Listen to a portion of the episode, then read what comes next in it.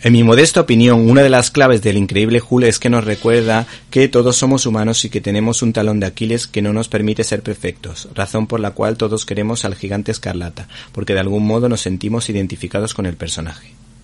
Todo empezó concretamente con Stanley, y es que las características del personaje nos invitan a pensar que su creador utilizó para inspirarse la novela de Dr. Jekyll y Mr. Hyde de Robert Louis Stevenson, para representar la dualidad del personaje, y el Frankenstein interpretado por Boris Karloff en sus inicios como imagen.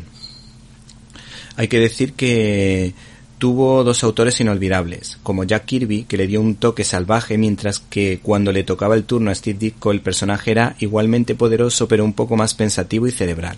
Al principio, Hulk era de color gris para darle un tono sombrío y dramático, pero el buque insignia de Marvel, Stan Lee, sintió que no funcionaba ese personaje con ese color y se optó por el verde. El gigante Esmeralda parece en este ejemplar el increíble Hulk Omnigol, editado por Panini, enfrentándose a Estela Plateada y Anamor, que se convertirían con el tiempo en el grupo de los defensores.